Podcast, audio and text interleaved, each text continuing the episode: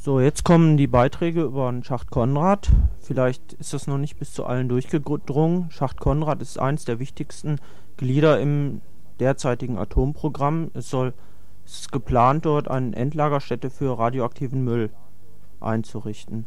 Und wir haben von Leuten, die zufälligerweise letzten Woche hier waren und uns gehört haben, aus Braunschweig einen Brief bekommen und da möchten wir euch jetzt ein bisschen draus vorlesen. Ja, also erstmal haben sie sich besonders gefreut äh, über den Hinweis auf die Demo am 30. Oktober bei Braunschweig. Dann schreibt sie hier, wenn Konrad von den Bestrebern durchgesetzt wird, ist plötzlich das erste riesige europäische Endlager da und die für uns so wichtige Entsorgungs Entsorgungs was heißt denn das? Lücke. Nee. Ich kann es echt nicht lesen.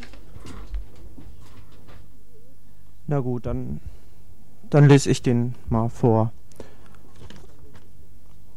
Besonders gefreut hat uns euer Hinweis auf die Demonstration am 30. Oktober bei Braunschweig. Wenn Konrad von den Betreibern durchgesetzt wird, ist plötzlich das erste riesige europäische Endlager da. Und die für uns so wichtige Entsorgungsschwachstelle ist, aus der Sicht der Befürworter, auf Jahre hinaus behoben. Ein paar Worte über das Zonenrandgebiet Helmstedt, Braunschweig, Salzgitter in dem sich dies alles abspielt.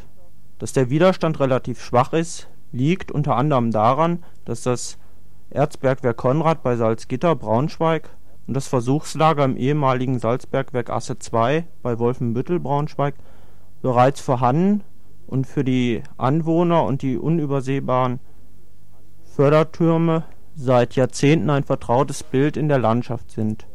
Vielleicht gibt es auch nicht so eine so starke Heimatverbundenheit wie bei euch in Baden. Viele Salzgitteraner sind zum Beispiel von den Nazis als Zwangsarbeiter in den damaligen Hermann-Göring-Werken, Stahlwerken und Erzberggruben nach Salzgitter gebracht worden. Tatsache ist jedenfalls, dass die relativ wenigen, aber sehr aktiven Widerständler in der Region oft auf desinteressiertes Achselzucken stoßen. Und dass die DDR Endle End also und dass die DDR kurz hinter Helmstedt bei Bartens, Bartensleben, Morsleben bereits entlagert und zum zentralen Endlager ausbauen will, beflügelt den Optimismus des Widerstandes, der so bitter notwendig ist, auch nicht gerade. Und wir hatten schon für letzte Woche einen Beitrag gehabt über, über Schacht Konrad und das geplante Endlager und den wollen wir jetzt noch bringen.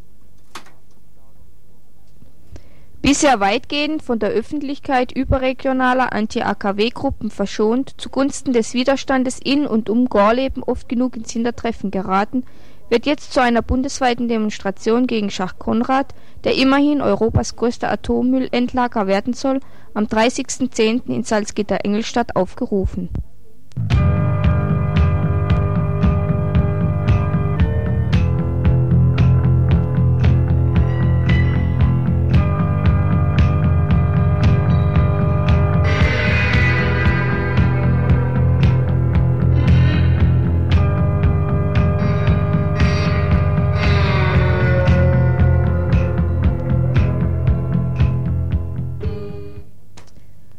Seit 1975 ist der Schacht unter strengster Geheimhaltung auf seine Eignung als Endlager hin untersucht worden. Sieben Jahre ist die Bevölkerung mit nichtssagenden Phrasen abgespeist worden, während auf der anderen Seite Tatsachen geschaffen wurden.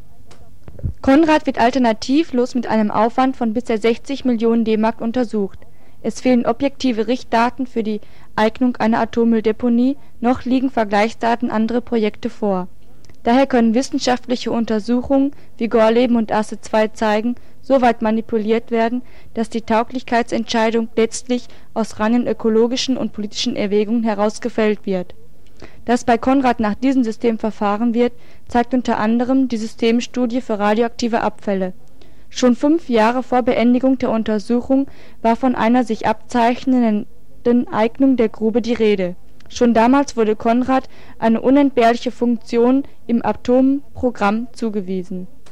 Für die Betreiber von Atomanlagen ist ein reguläres Endlager eine dringende politische Notwendigkeit, um nach außen hin zu demonstrieren, dass man die Entsorgung im Griff hätte. Damit ist Konrad zu einem derzeit wichtigsten Eckpfeiler der Atomprogramms geworden. Dies wird besonders deutlich an der Verwendung Konrads als Entsorgungsnachweis in der Betriebsgenehmigung der AKWs Grafenrheinfelden sowie in der Teileinrichtungsgenehmigung der AKWs Brockdorf und Gronde Somit ist bereits eine Vorentscheidung über den Ausgang des Planfeststellungsverfahrens zu Konrad gefallen. Es liegt auf der Hand, dass das niedersächsische Sozialministerium als zuständige Genehmigungsbehörde für Konrad und das AKW Gronde sich nicht selbst zum Affen macht, indem es Gronde unter Hinweis auf Konrad den Weiterbau genehmigt und dann einige Monate später Konrad die Genehmigung verweigert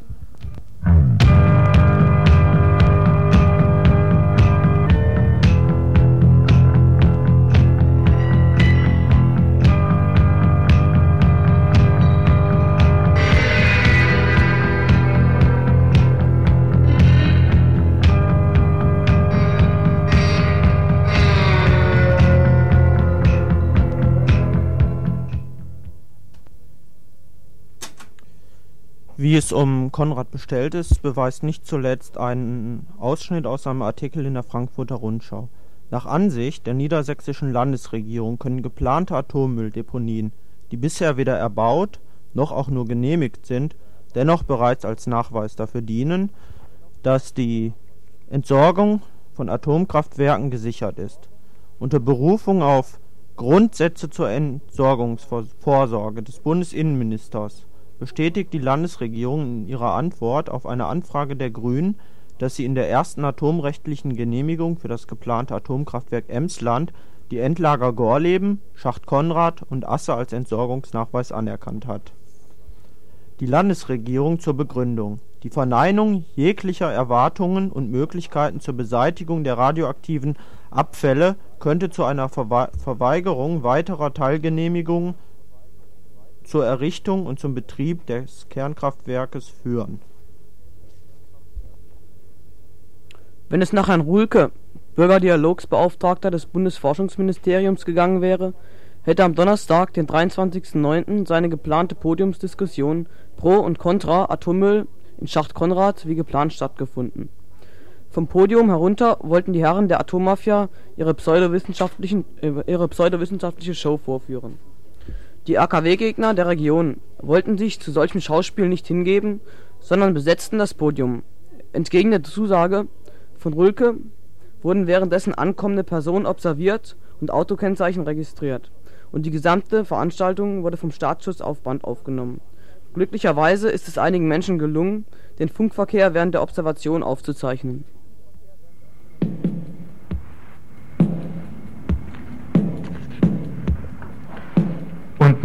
aus der Sendereihe Zu Besuch in verschiedenen Berufen ein Mitschnitt aus der schweren Nachtschicht der Zivilbeamten vom 23.09.1982 in Salzgitter-Lebenstedt